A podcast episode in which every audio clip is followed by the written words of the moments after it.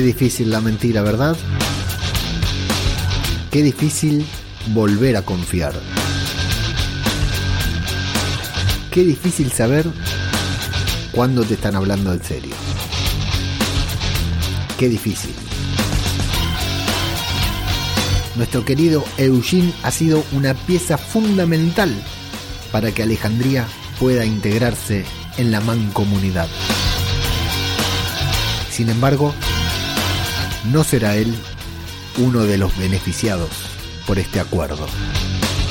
Claramente no lo será. ¿Y ahora? ¿Cómo seguirá todo? ¿Qué pasará cuando se sepa la verdad? ¿Quién le creerá? ¿Estarán dispuestos a creerle? ¿Estarán dispuestos a confiar en él una vez más? ¿Estarán dispuestos a sacrificar su confort, su nueva realidad, su nuevo estatus social por una mentira?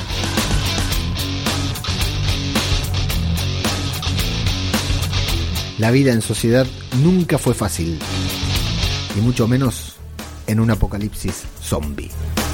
Te lo vamos a contar hoy acá, en Zombie, Cultura Popular. Otro podcast sobre The Walking Dead. ¿Qué tal? ¿Cómo les va? Yo soy Ajeno al Tiempo y les doy la bienvenida a Zombie, Cultura Popular, el podcast de Babel Infinito en el que nos dedicamos a hablar sobre The Walking Dead. En esta ocasión, episodio número 11 de la temporada número 11 de The Walking Dead, la temporada final. La temporada final de The Walking Dead, temporada número 11, episodio número 11, dirigido nada más ni nada menos que por Michael Kudlitz, el gran, nuestro querido Abraham, nuestro querido Risqueto, que ha vuelto, ha regresado a nuestra serie, a nuestra querida serie, en un episodio en el que justamente tiene como máximo protagonista a el gran y querido Eugene. Madre de Dios, la cantidad de críticas negativas que está recibiendo este episodio es una cosa de locos, injustificadas por supuesto, porque para mí ha sido un capitulazo. No, bueno, vamos a poner las cosas en perspectivas. Ha sido un, episodio mucho más que un episodio de transición. ¿no? Y encima centrado en Eugene, lo que ya nos pone los pelos de punta, les pone los pelos de punta, no me voy a incluir, les pone los pelos de puntas a muchas personas. Yo voy a destacar un par de cositas. Bueno, listo, ya está, eh, quedémonos de acuerdo. No fue un episodio de The Walking Dead, fue un episodio, no sé, de una serie de, de policías, una especie de CSI o algo por el estilo en medio de un apocalipsis zombie en el que no hay zombies, porque arreglaron una escena ahí para que aparezcan un par de zombies, de, un par de buenos caminantes y de buenas muertes de zombies, ¿no? Un par de, de escenas así sorprendentes no sorprendente, sino con zombies para justificar que esto transcurre dentro del universo de The Walking Dead, pero dejando de lado eso, ya dando por hecho de que no es un episodio bueno, de que a nadie le va a gustar, de que no le aporta nada a, The Walking Dead, de que no, no de que estamos en la temporada final y nos ponen un episodio de esos, dejando de lado todo eso y entendiendo qué serie estamos viendo, que estamos viendo The Walking Dead, que ya sabemos, ya llevamos 11 temporadas, llevamos más de 11 años viendo esta serie ya sabemos que cada tanto nos mete un episodio así que nos da ganas de ahorcarnos. Bueno, dejando eso de lado, fue un buen capítulo.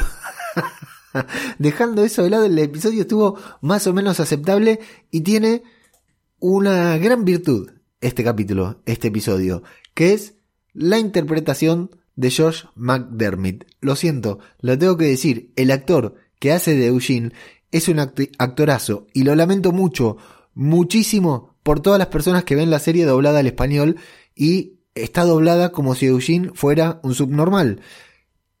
O sea, está mal interpretado, ¿sí? O, sea, vamos a, a, dejarlo en claro. El actor de doblaje es un intérprete, tiene que interpretar un personaje. Está mal interpretado el personaje de Eugene, no representa lo que Eugene es, no representa lo que el actor de Eugene tiene que transmitir. Se supone que al ser un actor de doblaje, esto estoy hablando del doblaje en español de España, así que donde lo critican y, el, el em, eh, pongámonos de acuerdo en esto. El actor de doblaje que interpreta a Eugene en español de España hizo que la gente odie a Eugene. Está mal, está mal, porque Eugene puede ser un personaje odiable o no, de acuerdo a lo que realice el, personaje, pero no por la, no por la forma en que habla. No está mal interpretado, está mal interpretado. No, no entendieron, no encontraron el tono de Eugene, se equivocaron y listo, lo tuvieron que mantener. Ahora yo me pregunto, ¿no? Con tantos cambios de doblaje que tuvo la serie, eh, cuando se estrenaron los ocho episodios anteriores, estaba todo el mundo en Twitter quejándose porque les habían cambiado las voces a los actores de doblaje porque justo cayó la temporada, en vez de estrenarse en octubre, la estrenaron en agosto, agarró los actores de doblaje de vacaciones y nadie y, tuvieron que contratar a otros actores para doblarlos y todo el mundo en Twitter quejándose del doblaje, la gente de España, ¿no? ¿Por qué no cambian también al actor de Eugene y ponen un actor decente? O sea, le cambian el doblaje a Carol, que es un personaje principal, y no se lo cambian a Eugene, que está mal doblado. Está mal doblado, listo, entendámoslo. Entonces, gran parte, si, si estás viendo, si viste este episodio doblado, no te gusta Eugene, te puedo asegurar que te perdiste el 60 del episodio, el 60% del episodio. ¿El episodio es malo? Sí, claro que lo es. Mal doblado, mal interpretado, por supuesto que es mucho peor, porque Josh McDermott en este capítulo está muy bien. Está muy bien. ¿El capítulo es caca? Lo es. Josh, McDermott está bien.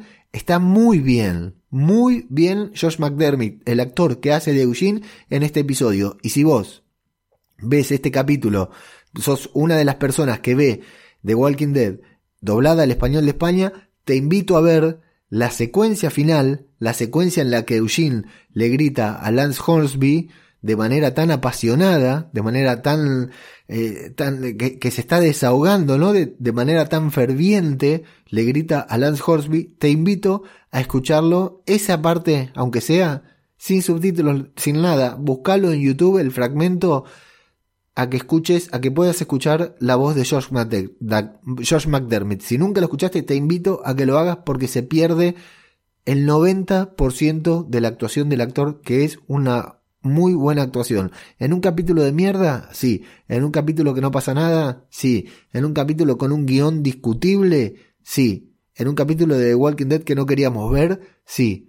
Pero una muy buena interpretación de Josh McDermott, arruinada, sin duda, no tengo idea, no lo vi, no la voy a ver, arruinada seguramente por el actor de doblaje. Ojalá me esté equivocando y en el próximo programa tenga que pedir a, tenga que salir a pedirle disculpas al actor de doblaje y no lo haga, por supuesto, porque me chupa un huevo pero ojalá me esté equivocando. Ahora estoy seguro que no, porque siempre se habló muy mal del doblaje de, Eugene y en este caso te vas a perder mucho del episodio si no lo estás viendo por, eh, con, la voz original de Josh McDermott. Ahora, insisto, el capítulo es una mierda. Lo que sí llama la atención, o, está bueno pensar que es un episodio dirigido por Kudlitz, nuestro querido Abraham, y que Abraham, detrás de cámara, estaba dirigiendo a Eugene, a Rosita. Eso a mí me gusta, eso a mí me gusta pensar en ese detrás de cámaras de The Walking Dead, de esta The Walking Dead Family, como se suele usar el hashtag en Twitter, que me parece muy, pero muy interesante. Así que vamos a hablar de Rogue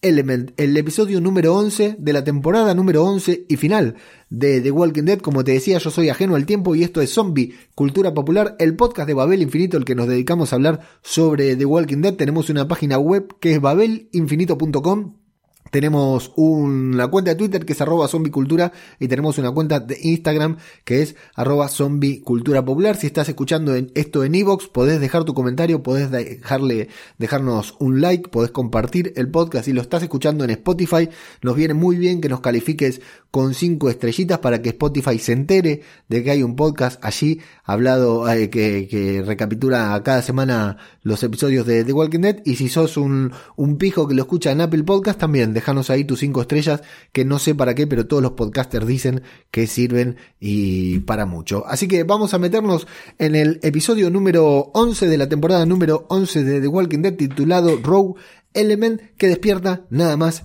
y nada menos con Eugene despertando sonriente en calzoncillos, ya con la erección abajo, porque ya, ya hizo lo suyo, ¿no? Ya, ya terminó lo que tenía que terminar, evidentemente, con Stephanie, que muy bonita Stephanie, en este episodio la vemos muy, muy bonita, interpretada por la actriz Chele Ramos, a quien hemos visto en The Gifted, a quien hemos visto en The Purge, la, la serie de The Purge, y bueno, que va, la vamos a ver aquí en el, como decíamos, ¿no? En el after sex, después de estar ahí con Eugene despiertos. Eh, primero vemos la, tranquilidad, la paz y el, la comodidad con la que se despierta Eugene, ¿no? Con remera, calzoncillos y las medias puestas, por supuesto. Y bueno, igualmente, de todas maneras, tiene el efecto que tiene que tener porque vemos a Eugene despierto despertando después de pasar la noche con Stephanie, intuimos que, hubo todo lo que hubo que, haber, no, no lo,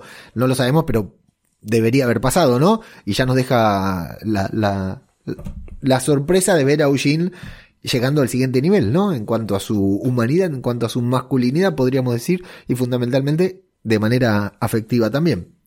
Ella está leyendo algo que está leyendo una novela, una novela que se puso a escribir Eugene que es de ciencia ficción, que tiene algún eh, eco, algún callback de aquel momento en el que se contactaron las primeras veces por radio y cantaron Iron Maiden y cantaron Never Ending Story. No, eso fue en Stranger Things, cierto. Se me, se me mezclan las cosas que pasaron casi al mismo tiempo y está leyendo la novela de Eugene, no, deja que él la moleste porque ella quiere terminar y le va a terminar diciendo que le gusta lo que escribió, que está muy orgullosa de él, lo alienta a seguir escribiendo y a él lo vamos a ver muy, muy contento y a punto de cometer el mismo error que cometemos todos los hombres al despertar, cuando vemos que despertamos en calzoncillos y con las medias puestas al lado de una mujer que nos gusta tanto, ¿no? ¿Qué hacemos?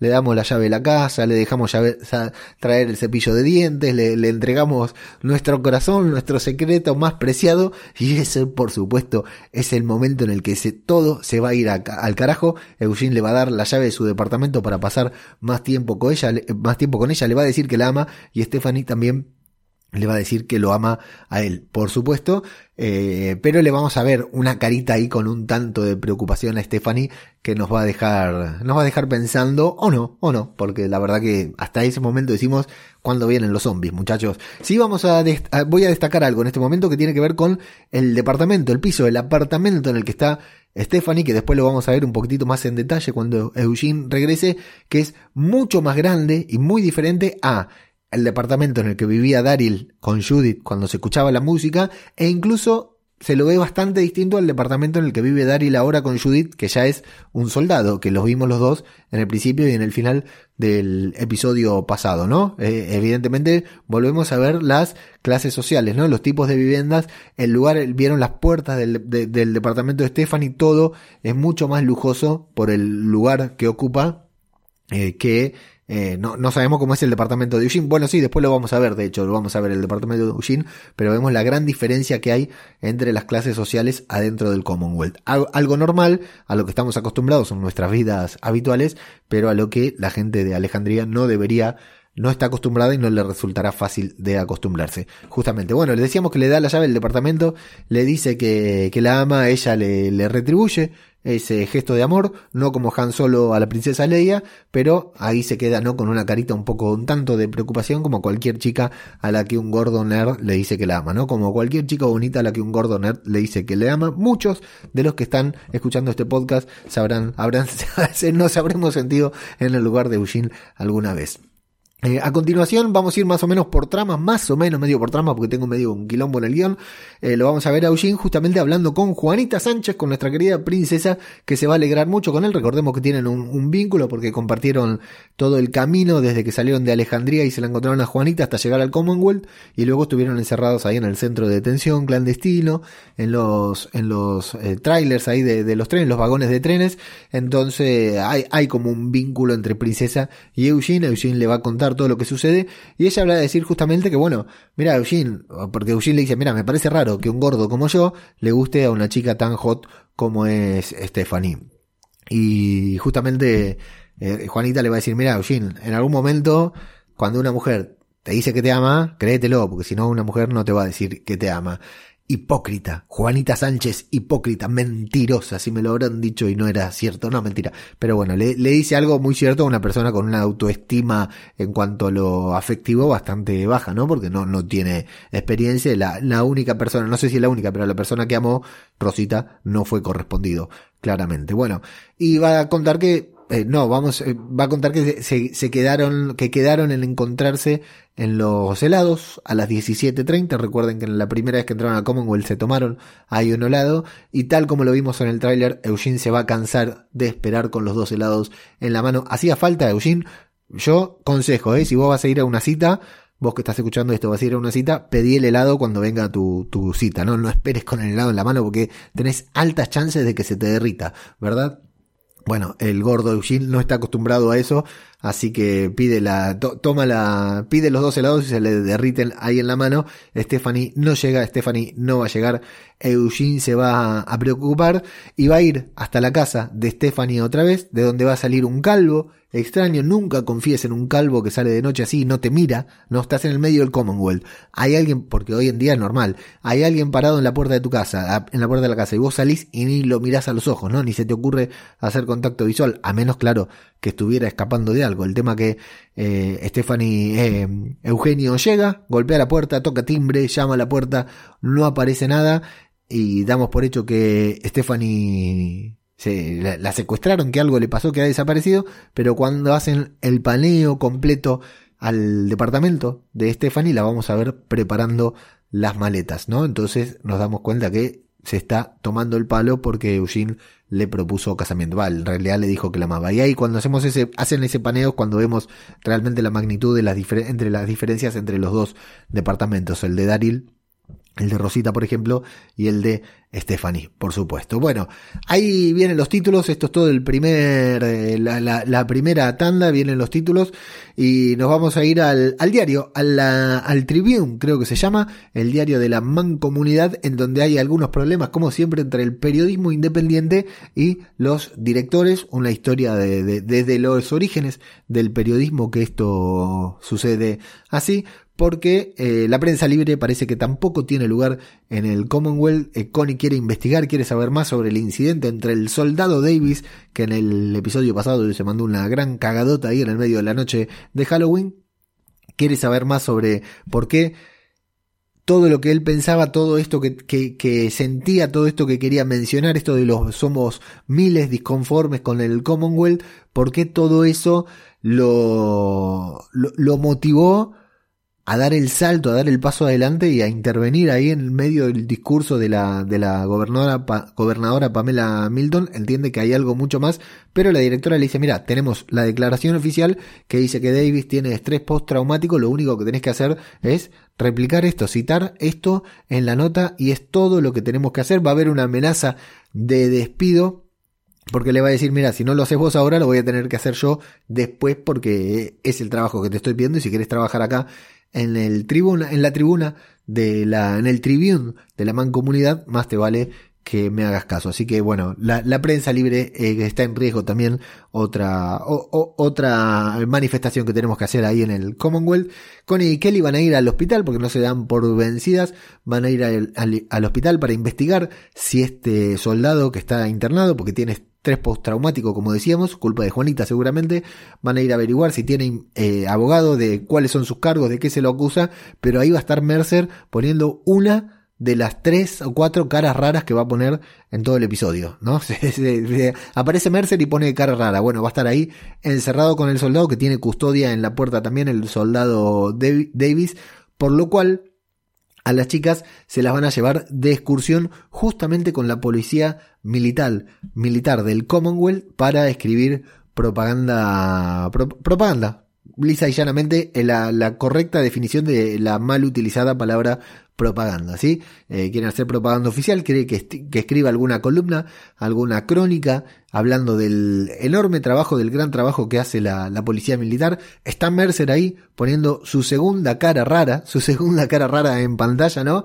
Las chicas están ahí, van a tener que ir con los soldados e ir eh, documentando lo que hacen para contarlo después de manera épica, seguro, en las páginas del Tribune, cuando va a haber, eh, después, bueno, esta escena la voy a contar toda de, movida porque si no va a ser bastante tediosa. Más adelante vamos a ver que hay un par de soldados con algunos inconvenientes con los caminantes, ¿no? Y es uno de los momentos en los que vamos a ver caminantes justamente en la en este episodio porque son muy pocos. En realidad el momento caminante está muy bueno, pero es muy poquito y no nos llega a dar ni siquiera un poquitito de miedo, de tensión, porque se trata de dos completos desconocidos, uno está herido, está marcado de sangre, se tienen que escapar, se tienen que refugiar en un auto ahí abandonado, abandonado con bastante problema, y mientras tanto el otro es medio capturado por un caminante que está a punto de morderlo. No sé por qué se desespera tanto, ¿no? Un soldado con tanta experiencia, porque además tiene los protectores, tiene el uniforme que está bastante cubierto. Sería muy raro que el caminante sepa exactamente dónde morder, ¿no? Lo más probable es que muerda el lugar que tenga más cerca y que esté protegido porque tienen una bastante buena protección los soldados del Commonwealth. Pero acá hay algo muy bueno, que es que desde lejos, mientras el soldado grita y mientras no vemos nada, escuchamos el sonido de alguien matando zombies a lo lejos hasta que la cabeza de ese zombie en primer plano se abre en dos y está Mercer con el hacha poniendo la tercera cara rara del episodio y completamente ensangrentado. Muy bueno el traje de Mercer, completamente ensangrentado. La verdad que me pareció genial, me pareció muy, muy bueno. Y bueno, Mercer va a encarar directamente ahí poniendo la cuarta cara rara a Kelly, a Connie, y le les va a decir que ahora le hagan algunas de las preguntas que tienen. Evidentemente es una de esas entrevistas preparadas en las que la, eh, la prensa ya va con las preguntas que tiene que preguntar listas, ¿no? No, pueden improvisar. Sin embargo, eh, Connie va a improvisar, le va a preguntar realmente lo, lo que quiere y, cuando le, va a preguntar sobre lo del soldado Davis y le va a hacer toda esta pregunta que Mercer va a intentar evadir diciéndole esa no es la pregunta que vos me tenés que hacer, Connie hizo un muy buen trabajo periodístico y averiguó que esta chica, que no me acuerdo si se llama Alex o no me acuerdo el nombre ahora, la secretaria de Pamela Milton, la que está siempre ahí al lado de Pamela Milton y es la, la barrera cuando Yumiko quería ir a hablar con ella, cuando Lance fue a hablar de los eh, de los vinos, siempre hay que pasar con ella. O sea, evidentemente es la mano derecha de Pamela Milton mucho más que Lance. Tiene más poder que Lance al estar al lado de Pamela Milton. Vamos a descubrir que es la hermana de Mercer. O sea, esta chica Davis la tomó como rehén y es la hermana de Mercer. Entonces le preguntan, le preguntan si tuvo que ver con eso que Mercer tomara esta decisión con el soldado Davis, que lo metieran preso prácticamente, que lo borraran, que no quieran que, que no quieran que nadie pregunte. Y bueno, Mercer le dice, bueno, la verdad que muy inteligente, le reconoce la inteligencia a Connie de haber investigado eso. Es decir, la segunda al mando, la, la, la mano derecha de Pamela Milton es la hermana de Mercer, por lo cual Mercer también está en una condición un tanto por un lado privilegiada y por el otro tal vez también coaccionado, ¿no? Porque vamos a ver cómo funciona en realidad el Commonwealth. Y Mercer le va a dar dos buenas respuestas. La primera es, esa no es una de las preguntas que tenés. La segunda es, eh, esa no es una pregunta de las que me tenés que hacer, es la primera, ¿no? La segunda le dice, mira, que sea mi hermano no tiene nada que ver, yo tengo un método de conducta, lo que fuera, y después le va a decir algo muy bueno, le dice, mira, en vano estás buscando todo esto porque vos misma sabés, siendo periodista sabés que no vas a encontrar las respuestas que estás buscando. ¿Hay algo atrás? Puede haber algo atrás, pero no busques porque por más que busques no lo vas a encontrar, te vas a frustrar, no vas a encontrar esta respuesta. Tenemos todo muy controlado. Y Connie también tiene una jugada muy buena porque le dice a Mercer algo que le va a quedar dando vuelta en la cabeza. Le dice, a mí me da la sensación, porque vos sos policía, vos tenés ideales, vos estás haciendo lo que, tenés, lo que querés hacer para proteger a los demás o para proteger a tu hermana, para hacer lo que fuera, pero me da la sensación de que te están manipulando los políticos. Y eso me parece que no te debe gustar nada, le dice Connie. Y claro, le, le, vemos la quinta cara rara ya a Mercer en el episodio porque dice, puta madre, esta tiene razón, la sorda tiene razón, me cagó. La sordomuda me, me lo dijo, me dijo lo que no quería escuchar, que Pamela Milton me está manipulando y que soy un juguete. En lugar de ser un, brazo ejecutor de la fuerza, soy un juguete. Y me están usando para ejercer el poder. Eh, soy, el brazo ejecutor, pero para ejercer el poder y no para mantener seguro a nadie, ¿no? Ni, ni nada por el estilo. Así que es muy interesante el planteo de Connie y atención, porque me parece que abre un poco, bueno, sí, de hecho abre un poquitito el juego para lo que va a pasar a continuación, porque lo que pasa a continuación es que Mercer justamente descubre en el hospital que el soldado no está más. Y dice, pero nadie lo puede mover sin mi autorización al soldado Davis. ¿Dónde está? No está. ¿Pero quién lo autorizó? No sé, y no le dan ninguna información a Mercer, que es el máximo ídolo del Commonwealth, el hombre de mayor autoridad, supuestamente, el hombre al que todos le temen, y de golpe pasan cosas por detrás de él sin que se entere absolutamente de nada, ¿no? Y eso, por supuesto, que le debe generar mucha impotencia, le debe generar mucha bronca, y encima, recién, una sordomuda vino a decirle que no se deje manipular por el gobierno, ¿no? Que si no, no estaría haciendo un buen trabajo policíaco. Entonces, ¿qué pasa a continuación? Kelly y Connie están por la noche hablando de haber cumplido el trabajo porque evidentemente hicieron la crónica que la crónica pro policía que tenían que ser pro Mercer, la, tónica, la, la crónica pro Mercer que les pidieron del Tribune. Connie no está conforme, Kelly le dice por lo menos hiciste tu trabajo, ahora podemos seguir haciendo y por debajo de la puerta, una puerta que evidentemente no cierra bien, tiene un problema de bisagras o en el marco, le van a tirar una lista, una larga lista de nombres a investigar en la que figura, por supuesto, el soldado Davis. No sabemos quién desliza esa nota por debajo de la puerta, pero entendemos claramente que es Mercer, al menos yo entiendo claramente que es Mercer, como reacción a que hayan pasado sobre su autoridad al momento de tirar, de, de, de, de mover al soldado Davis de ahí. Y ahí dejamos a Mercer, el soldado Davis que no apareció pero estuvo muy presente, Connie y Kelly investigando, ¿sí? Con un, hay una especie de triángulo de información que se puede empezar a mover por detrás porque parece que Mercer quiere que Connie investigue un poquitito más qué es lo que pasa detrás del Commonwealth porque tal como ella pudo intuir con su instinto de periodista, no está del todo cómodo con lo que está sucediendo y tal vez es solo un vasallo más justamente a las órdenes de Pamela Milton por conveniencia o porque no le queda otra opción por su hermana, ¿verdad?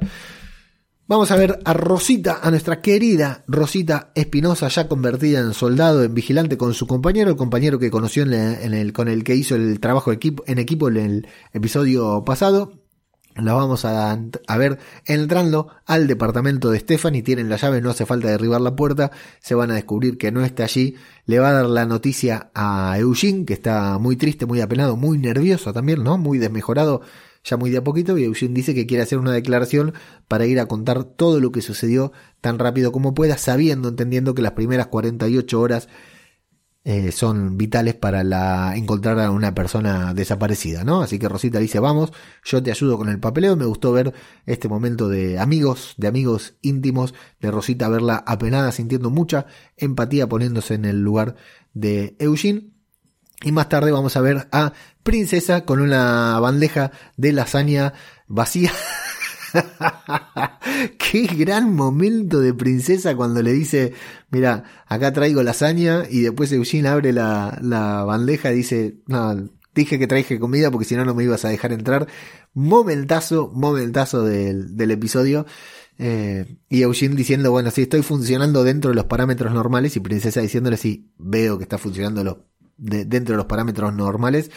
Y bueno, Eugene estuvo haciendo un pesado trabajo sobre la desaparición de Stephanie. Contiene uno de esos pizarrones de, de caos, de teorías, ¿no? De, de conspiraciones que vemos siempre en las redes sociales con hilitos de colores que van de un lado al otro, con dibujos, con fotos, con anotaciones. Ahora te digo, ¿eh? Ahora te digo, esto es para que lo agarre un youtuber y se ponga a leer cada uno de los papelitos que ya va a haber un video en cualquier momento. Yo estoy grabando bastante tiempo antes de publicar el episodio, pero va a haber un buen eh, va a haber varios detalles. Yo les sugiero mantenerse atento a las redes o si no ir a ver el canal de su youtuber favorito para ver los seguramente las anotaciones de Eugene ahí porque estoy seguro que Kudlitz y Nicotero habrán metido bastantes guiños, bastantes referencias a algunas otras cositas. Bueno, Eugene estuvo investigando eh, lo, investigó sobre el calvo que se cruzó, que fue la, la única pista que tuvo. Bueno, en realidad lo, lo, lo persigue, ¿no? Lo, fue a. Los militares dejaron de investigar la desaparición de Stephanie porque dicen que hubo un cambio de eh, se, reportó, reportó que no iba a ir a trabajar, llamaron a otro agente de comunicaciones, luego dijeron que había, que, que pidió la baja, que pidió un, un, un, traslado, lo que fuera, bueno, como que todo, lo tienen todo justificado, pero Eugene no se convence, se encuentra mientras estaba investigando por ahí con el calvo al que vio salir del departamento de Stephanie, le pregunta que si ahí dice que era un plomero, lo persigue, lo sigue, se llama Roman Calhoun y va a encontrar una conspiración que suena muy, muy disparatada, por supuesto, y además, atención, está todo este momento contado como si fuera un policial negro. O sea, esto es algo que no hizo muchas veces de Walking Dead, ¿eh? porque cambia completamente el tono de la narración para convertirse en una especie de policial negro en el que el detective te dice, seguía fulanito y a las 15 de la tarde se metió en un callejón y llovía y hacía frío y el viento y el trueno y te lo va narrando y Eugene hace todo eso y las imágenes acompañan, van acompañando porque son flashbacks muy cortitos, no en blanco y negro, pero sí en un tono muy sepia que eh, le va dando este estilo de policial negro al episodio que por supuesto no nos gustó porque no venimos a ver un policial negro y The Walking Dead no es eso, pero que para mí, ya sabes, yo soy muy lover, tiene su encanto, me, llamó bastante la atención eso. Y bueno, eh, Eugene encontró una una conspiración disparatada, ¿no? Que evidentemente ni siquiera princesita, con princesa con, con, la locura que tiene, se la cree, pero no obstante lo acompaña, van a ser guardia, van a hablar sobre Stephanie, va a hablar Eugene sobre su sueño de convertirse en escritor, que lo quería hacer cuando terminara el apocalipsis, pero Stephanie lo alentó a no terminar, a no, esperar a sobrevivir, porque tal vez no sobreviviera, o sea, de hecho ya era sobreviviente y tenía que, actuar, y eh, va, cuando ven salir a Roman Calhoun, a, su, a su rutina de footing, a su rutina, rutina de running, van a allanar su morada, se van a meter de manera ilegal. Princesa primero no quiere porque dice, tengo un pequeño trabajo, tengo un pequeño apartamento y tal vez hasta pueda tener un pequeño gato, no quiero meterme en problemas, sin embargo, Eugene la van a manipular, se van a meter en el departamento, van a encontrar un estuche para guardar armas que consideran que es ilegal, pero eh, se va a ver eh, interrumpido su allanamiento porque se largó a llover, Roman Calhoun volvió y los van a atrapar los militares porque alguien los vio allanando la morada, los denunció y los van a terminar deteniendo a los dos. Vamos a poner pausa en lo que es la trama de Eugene, que es la más importante porque nos tenemos que ir con Lance Hornsby y Carol Pelletier que toman un paseo y se van afuera del Commonwealth Lance va a contar que le gusta mucho salir de la ciudad porque él también, más allá del confort, más allá de estar allí muy cómodo, de tener un lugar de importancia y fundamentalmente de estar seguro ahí adentro, ¿no? Protegido por los soldados y en su lugar, se siente agobiado, no se siente muy cómodo dentro de la mancomunidad, pero habla mucho de lo importante que es y de lo bueno que sería eh, que ella pudiera integrarse, que pudiera ser parte de, de, de, la comunidad. Porque claro, hay un momento en que le dice, sí, sí, mis amigos, tus amigos, dice Carol, le dice, no, pará, le dice Lance, ya no hay mis amigos y tus amigos, ya somos todos uno, somos todos miembros de la mancomunidad. Tenemos que hacer las cosas juntos, quiero que te sientas parte de ello. Y habla de los diferentes lugares que hay. No habla de clases sociales. Lance, bueno, primero dice que, que, que, empezó desde cero, que era un don nadie y ascendió hasta el lugar en el que quiere estar, que quiere llegar más lejos, porque dice, ahora sos una persona, ahora estás ahí en el cielo, dice, casi, dice, porque claro, Pamela Milton no le deja mucho lugar, ya lo vimos, ¿no? Que lo ningunea bastante, pero bueno, evidentemente si empezó desde cero, ha crecido bastante y se siente bastante, bastante satisfecho con el trabajo que hice, y habla de esto de los patriotas de los creyentes contra los mercenarios, los que viven en el Commonwealth simplemente porque el Commonwealth les da comodidad, les da seguridad, les da comida, les da un lugar o lo que fuera, y los que viven en el Commonwealth porque son patriotas o creyentes que realmente creen que están ayudando a los demás, que el hecho de mantener al Commonwealth firme eh, y bien, eh, fuerte, eh, están salvando al mundo, entre comillas, ¿no? Hay dos personas completamente distintas que forman parte del Commonwealth. Eso es lo que le dice Lance a Carol mientras la lleva a un sitio. Acá tenemos otro momento con zombies porque va a haber un par de zombies ahí mientras ellos van caminando, pero es muy, muy por arriba. El, segundo momento zombie del episodio. Y Lance le va a pedir ayuda para tratar con una persona que llamada Moto, que es un contrabandista de amapolas que utilizan para hacer fabricar sedantes tipo opio para el hospital, porque claro, dice, eh, se nos pondrían muy feas las cosas y se nos acabará la anestesia, por ejemplo, hacemos operaciones, hacemos intervenciones quirúrgicas, muchas cosas, y si no tenemos medicamentos, que ya no hay laboratorios, tenemos que volver a lo básico, y bueno, este muchacho tiene cierto talento para la pesca y también para la, fabricación de drogas, de estupefacientes, y eh, tienen un arreglo con un contrabandista de amapola que es medio por izquierda, ¿no? No es, hay, hay que ver si Pamela Milton lo sabe pareciera que fuera algo que lo maneja solamente Lance. Esto, ¿no? Por, por, lo que entendí yo, me parece que Pamela y el resto del Commonwealth no están muy al tanto, es algo muy privado que hace él.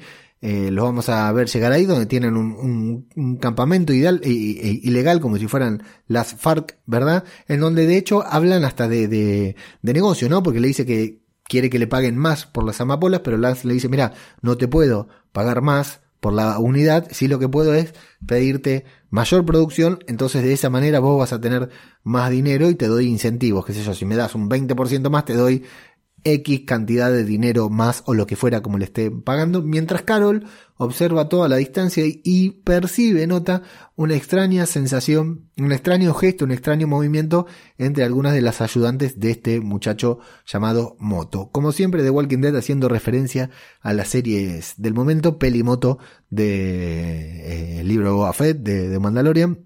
El que lo ve ya sabe a qué me refiero. Y bueno, lo que va a averiguar Carol mientras Lance pesca con Moto es que Moto es un hijo de puta, ¿no? Maltrata a su gente, les pega, no les paga lo que le dice, los obliga a trabajar de más, los fuerza, son tipo prisioneros, tipo esclavos, y lo que Lance dice es, bueno, este muchacho se le acabó la joda, va a obligar a que lo detengan y la, la, la, muchacha de moto, la empleada de moto que había puesto cara rara, que evidentemente es con la que habló Carol, le hace un gesto a Carol como diciendo gracias mami y Carol le dice a tu servicio mami yo estuve de tu lado también también estaba sometida también estuve también me trataron mal y bueno no voy a permitir que eso suceda. Muy bueno esto también una, chotada pero muy bueno. Dentro de la chotada muy bueno el hecho de que Carol la veamos ahí no mirando de reojo para un lado para el para el otro y siendo útil y funcional para lo que Hornsby necesita justo solo para que eh, puedan operar a, a Ezequiel no es cierto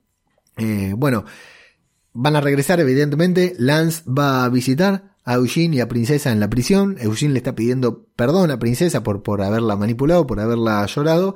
Y Lance le va a contar que toda la historia que Robert Calhoun acaba de contar es real. Es un plomero, fue a lo de Stephanie a arreglar una tubería, un lavabo. Es todo real. Acá es donde le va a contar que, que Stephanie se fue, que renunció sola, que pidió el, el traslado, lo que fuera.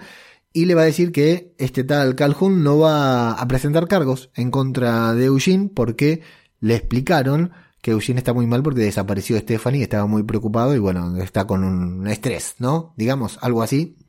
Eh, pero tiene que renunciar, tiene que confesar que padece un estado alterado mental de salud y que tiene que renunciar a todo, tiene que confesar que lo de Stephanie le hizo mal y que entonces por eso actuó de la manera como actuó. De esa manera no le van a presentar cargos y es la única manera que tiene de ayudarlo, la única manera de que él y Princesa no tengan eh, consecuencias legales dentro del Commonwealth que Eugene confiese que lo hizo no por convicción, sino porque simplemente estaba eh, estresado y enloquecido porque Stephanie lo había dejado. Ah, va a aceptar Eugene, por supuesto, sin embargo, al dejar la prisión va a continuar pensando en esta conspiración. Princesa le va a intentar convencer de que es real, le va a decir, mira, Eugene, yo te dije que cuando una mujer te dice que te ama, lo tomes como que es verdad, le creas, pero también tenés que entender que si una mujer le, le decís que la amas y la mujer renuncia a su trabajo, se va de la ciudad y desaparece sin dejar rastros, es porque realmente no quiere que la encuentres, así que deja de buscarla, porque Stephanie no quiere que la encuentres, no es que le pasó algo, se fue, está claro que se fue.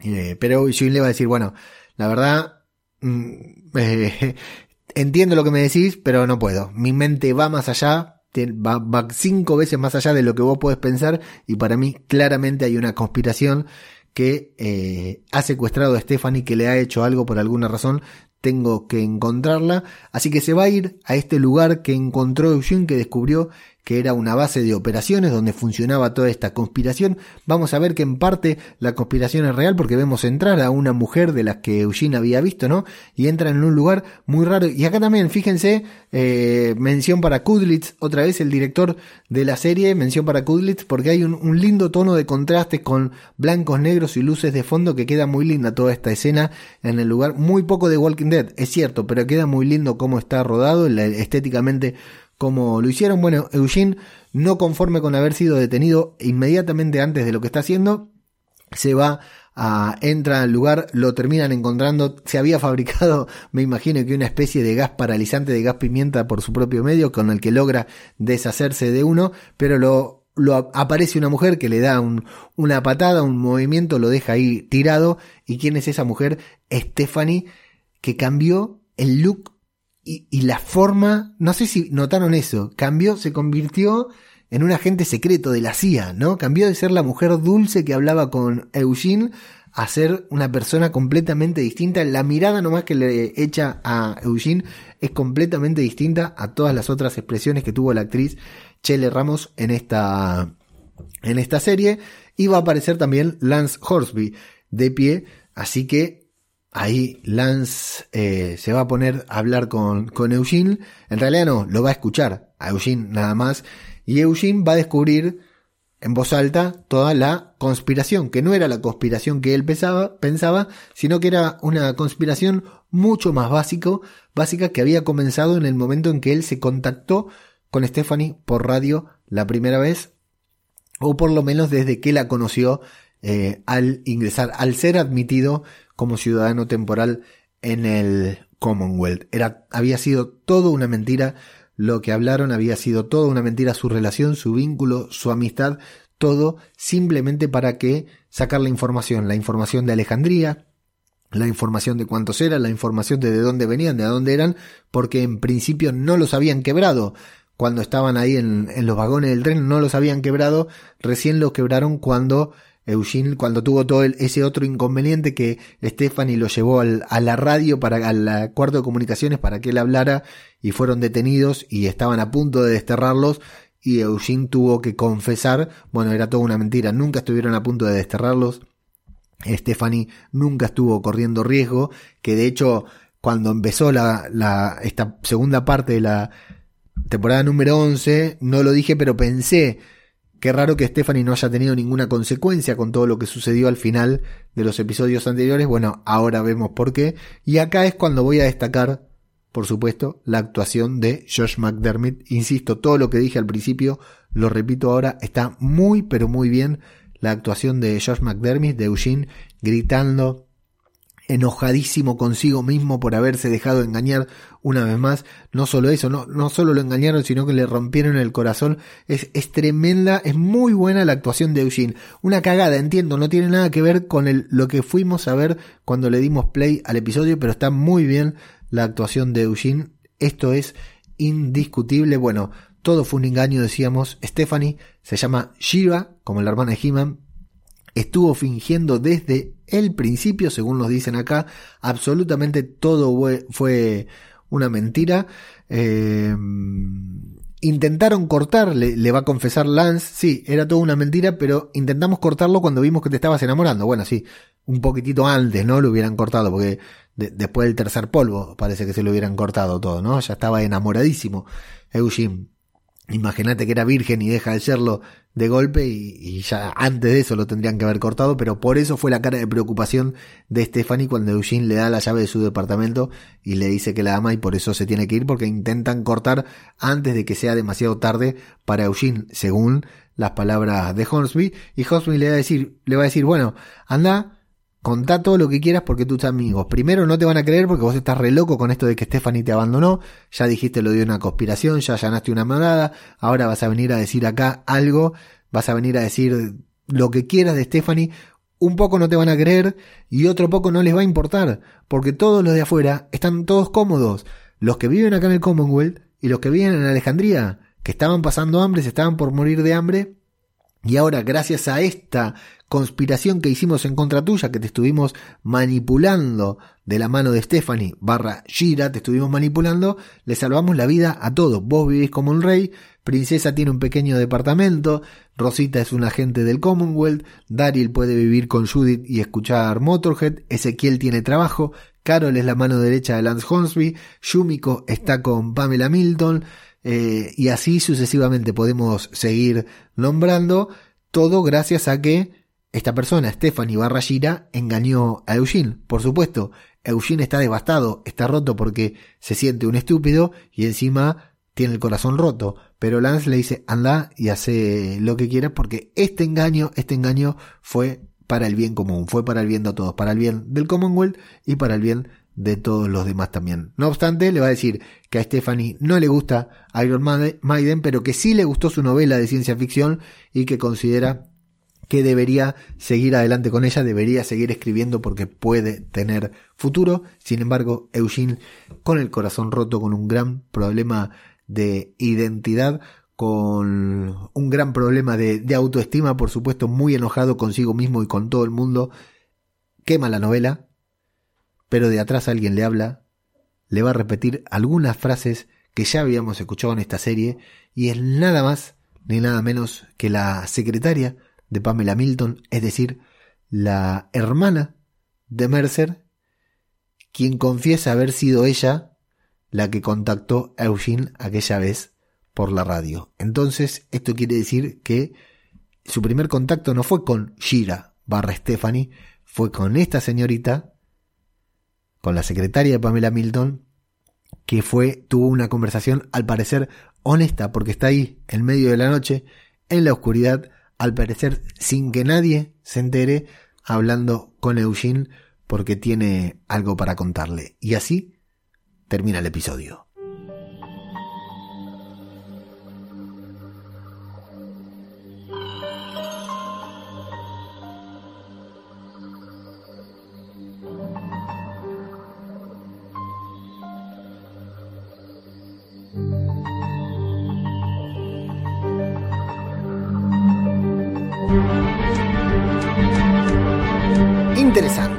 Interesante, final de The Walking Dead porque en algún momento de esta segunda parte de la temporada final, The Walking Dead se tiene, nos tiene que llevar a el gran conflicto del Commonwealth, porque hasta acá es todo color de rosa y si no tenemos conflicto, no tenemos serie, no tenemos The Walking Dead, por supuesto. Sabemos que el Commonwealth tiene que caer, ya nos ticiaron que va a haber un momento ahí de confrontación entre Daryl y Maggie, entre el Commonwealth y Maggie, y evidentemente esto debe ser parte de lo que sucede en esos seis meses cuya información estamos completando ahora. Por supuesto que el episodio no es bueno, por supuesto que el episodio no es ni siquiera un episodio de transición, pero si nos ponemos en Lovers, si nos ponemos a pensar que esta es la última temporada de The Walking Dead, seguro que podemos sacarle alguna que otra cosita buena, como esto, esta actuación de George McDermott y estos pequeños giros de guion que no sorprenden a nadie, pero que por lo menos, eh, la verdad, no sé qué decir. Así que vamos a ver qué dicen ustedes en los comentarios de Evox. Una vez más, y por cuestiones de, tiempo, vuelvo a pedir disculpas porque la mm, porque la estoy grabando bastante antes de la emisión del episodio en, AMC España, por lo cual los comentarios de este capítulo no, no van a estar todavía disponibles, pero bueno, los leeré en el próximo podcast y aquí me siento a leer y a conversar sobre los comentarios que nos dejaron en Evox en el episodio anterior. Estos son los comentarios que dejaron sobre el 11x10 New Hounds, el episodio que reseñamos la semana pasada. Y tenemos para empezar el que hace la pole es a Jesús diciendo Leo, definitivamente es mejor que acabe la serie, como ya hicieron los cómics, pues este último capítulo ha hecho méritos para ser de los más malos, casi a la altura de aquel de Morgan, el quesero y la cabrita. Creo que lo, que tendría que mejorar la serie para acabar dignamente empieza a ser casi imposible. Saludos, saludos para vos a Jesús y esto, atención porque es el comentario del episodio anterior. Imagínate cuando venga a comentar este que recién estamos viendo. Tengo miedo a Jesús de lo que puede llegar a decir en Evox. Alex R. González González nos dice, hola Leo, esto que pasa en el Commonwealth es en cierta manera como sucedió en Game of Thrones. Al final todo siguió igual que antes. Yo deseo, aunque no sea relevante, tener información sobre cuál fue el detonante del apocalipsis zombie. Yo sé que la trama es cómo se sobrevive a este, pero ojalá se me cumpla el deseo. Alex, yo creo que eso lo vamos a ver en parte. No sé si, no, no recuerdo si vos estuviste viendo The Walking Dead World Beyond. Ahí se trató un poquitito sobre la cura, sobre las posibles maneras de hablar, de resolver el, la cura del virus, de cómo resolver el tema. Y yo creo que parte de esto lo vamos a ver en próximas series o en eh, Tales of the Walking Dead. Porque la escena post créditos de World Beyond nos habla un poquitito de eso ¿sí? Así que es probable que esto... eh, en The Walking Dead, olvídate, Alex, no lo vamos a ver nunca porque, tal como decís, la serie nunca tuvo intenciones de contar, de hablar sobre eso, pero es probable que lo veamos eh, en próximas series del universo de Walking Dead. José Indaslot nos dice, hola Leo, veníamos de unos capítulos que eran muy buenos y de golpe en este capítulo ha dado esto un bajón con un capítulo infumable. Espero que solo haya sido por presentarnos la nueva comunidad. Bueno, ya te digo que no, José.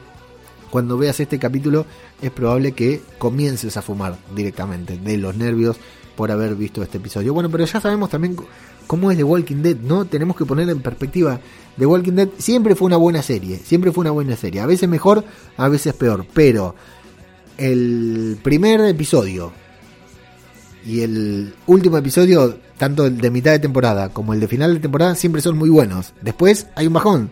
Hay mucha gente que hace el chiste de que The Walking Dead se puede ver el primer y el último episodio con eso es suficiente, porque los demás son dos capítulos de relleno. No es tan así, pero un poco eh, hay que reconocerlo, ¿no? Ángel Pito nos dice, mala idea la de invitar a estos a la mancomunidad, si se han cargado todos los sitios donde han ido y encima esta vez para cagarla más todavía con política de por medio. Eh, bien dicho, Ángel Pito, bien dicho y sin spoilers, espectacular. La verdad que sí, este, este lugar tiene los días cortados.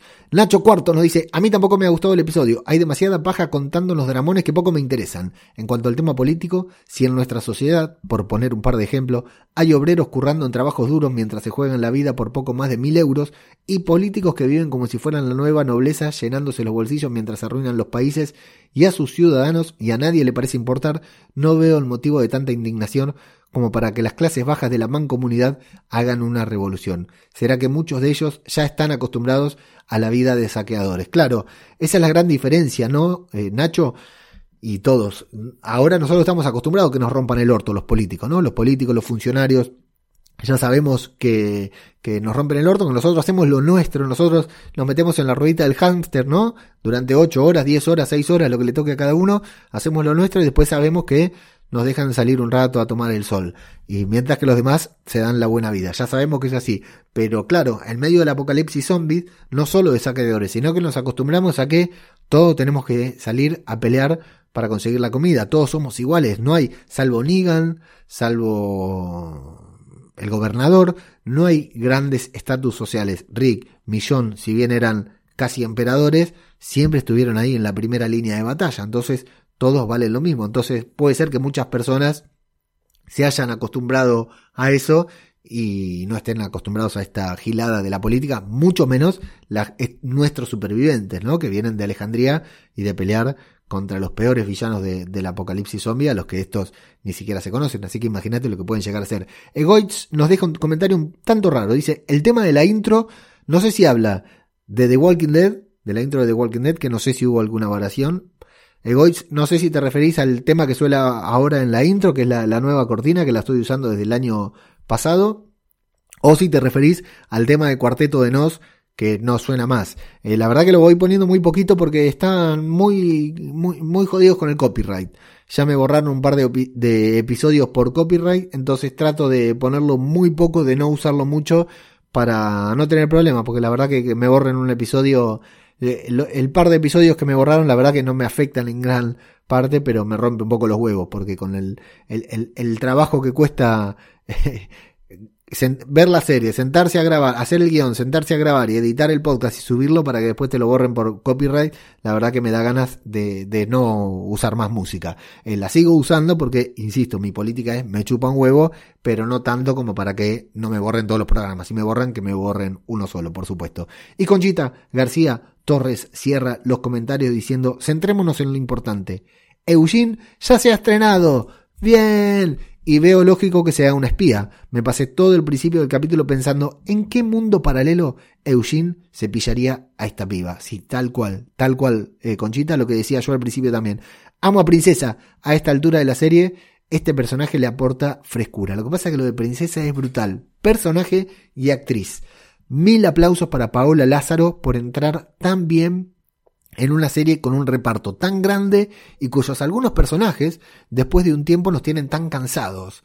y Princesa es una genialidad. Cada momento que aparece te refresca la pantalla, te da un, aliento, te hace reír y es un personaje encantador sin dudas, en gran parte por el talento de, de Paola Lázaro que es, es genial como entró en este episodio.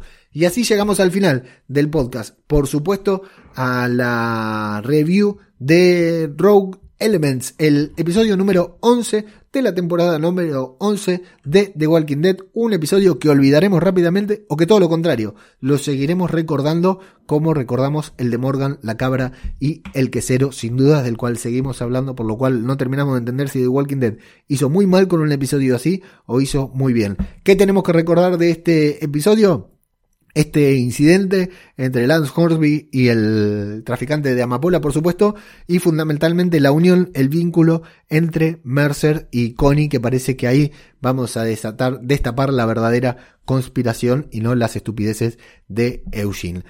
Una vez más, destacar la enorme tarea, el enorme trabajo del actor George McDermott, que estuvo muy bien en un papel muy raro, en un, en un eh, eh, es como se dice, en un registro muy raro para lo que es Eugene, ¿no? Tener que interpretar esto, la verdad, ya tiene un par, ya tiene un par muy buenas Eugene, pero hoy creo que fue su mejor actuación sin dudas este episodio y nuevamente repudiar el doblaje español de este personaje que les arruina a los que lo ven así en español un, una buena interpretación. Por último, antes de terminar, como siempre, recordar que este podcast no tiene más Patreon, este podcast no tiene más cafecito, este podcast no tiene más co-del-medio-fi.com, no, absolutamente nada. Si te gusta mucho The Walking Dead, si te gusta mucho zombie cultura popular, si querés apoyar este podcast y por qué no el resto de los podcasts de Babel Infinito, podés hacerlo desde el enlace que está en la descripción de este podcast, que es babelinfinito.com barra podcast diario. Desde ahí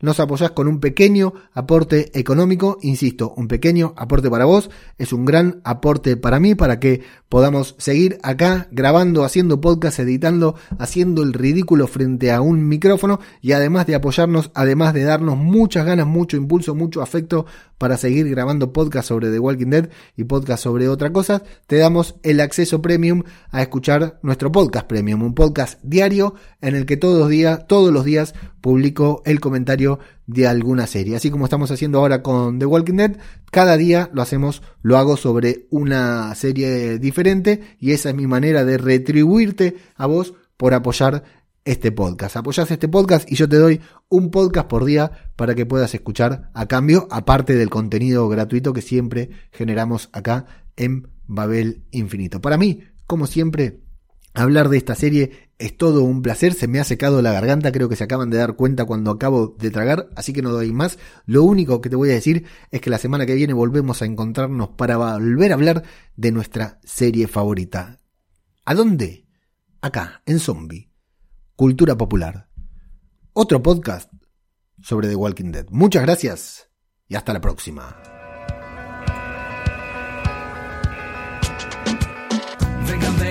síganme, vamos todos juntos, todos a la vez, siempre hacia adelante, no importa para qué, cero compromiso, cero estrés, salgan del agujero el camino, arrasando nuestro paso, devorando sin respiro, una marabunta sin discurso ni sentido, acá el que piensa pierde, el que piensa está perdido, ya no hay mañana ni ayer, solo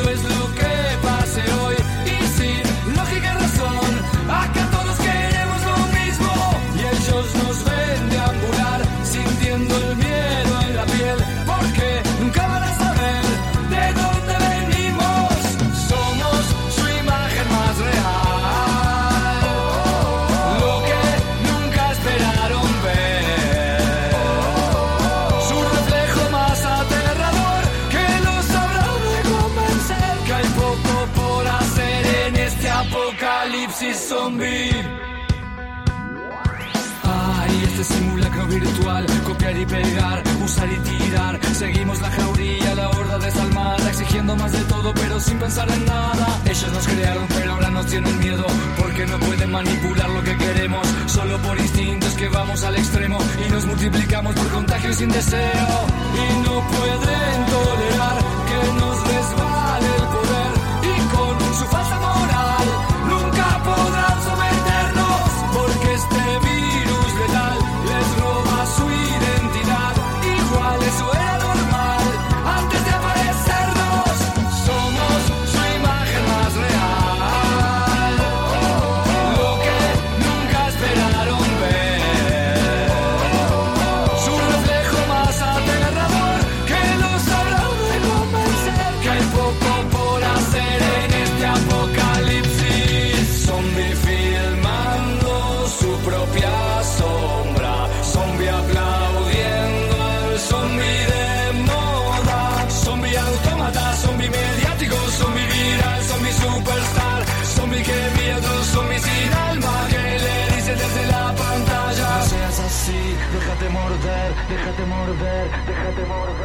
Somos su imagen más real.